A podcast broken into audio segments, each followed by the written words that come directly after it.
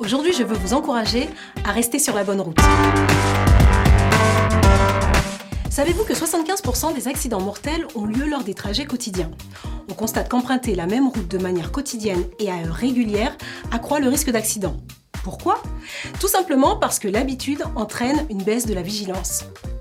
Conduire impose une grande concentration.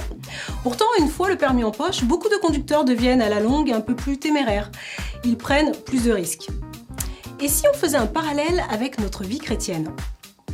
La vie chrétienne est comme une très longue route et dispose aussi de son propre code de la route, qui est la Bible.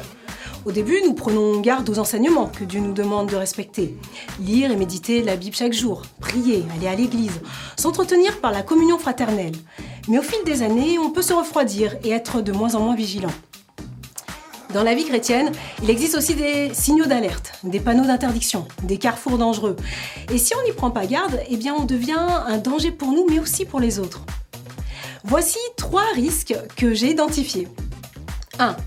La monotonie. Lorsqu'un chrétien grandit, évolue dans un environnement qui ne change pas, même église, même entourage, même façon de vivre le culte, une monotonie peut s'installer.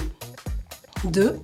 La routine. Il peut arriver qu'un chrétien qui entend plusieurs fois les mêmes enseignements finit par se lasser et sans s'en rendre compte relâcher son attention. Nourrir ce type de comportement peut s'avérer dangereux car il n'est plus alerte et peut se laisser surprendre par un danger sur sa route. 3. Les distractions. Bien qu'inoffensives, les jeux, les sorties, les amis, la télé, quand on les pratique de manière excessive, sans équilibre, eh bien cela peut nous voler du temps avec Dieu. Mais alors comment accroître notre vigilance? Voici trois préventions de la route pour le chrétien. 1. Faire des pauses. Tout comme l'automobiliste qui, en cas de fatigue, s'arrête euh, avant de reprendre le volant, nous apprenons à nous arrêter aussi et prendre du temps avec Dieu. Jésus le dit. Venez à moi, vous tous qui êtes fatigués et chargés, et je vous donnerai du repos. 2. Ne partez pas le ventre vide.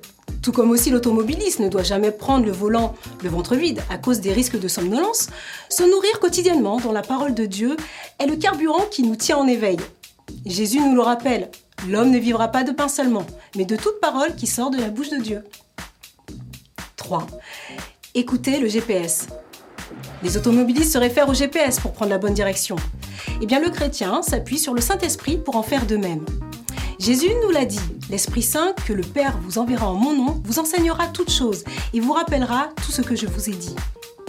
Alors apprenons à être à l'écoute de Dieu et restons toujours vigilants pour éviter les sorties de route. Bonne journée Ça vous a plu? Abonnez-vous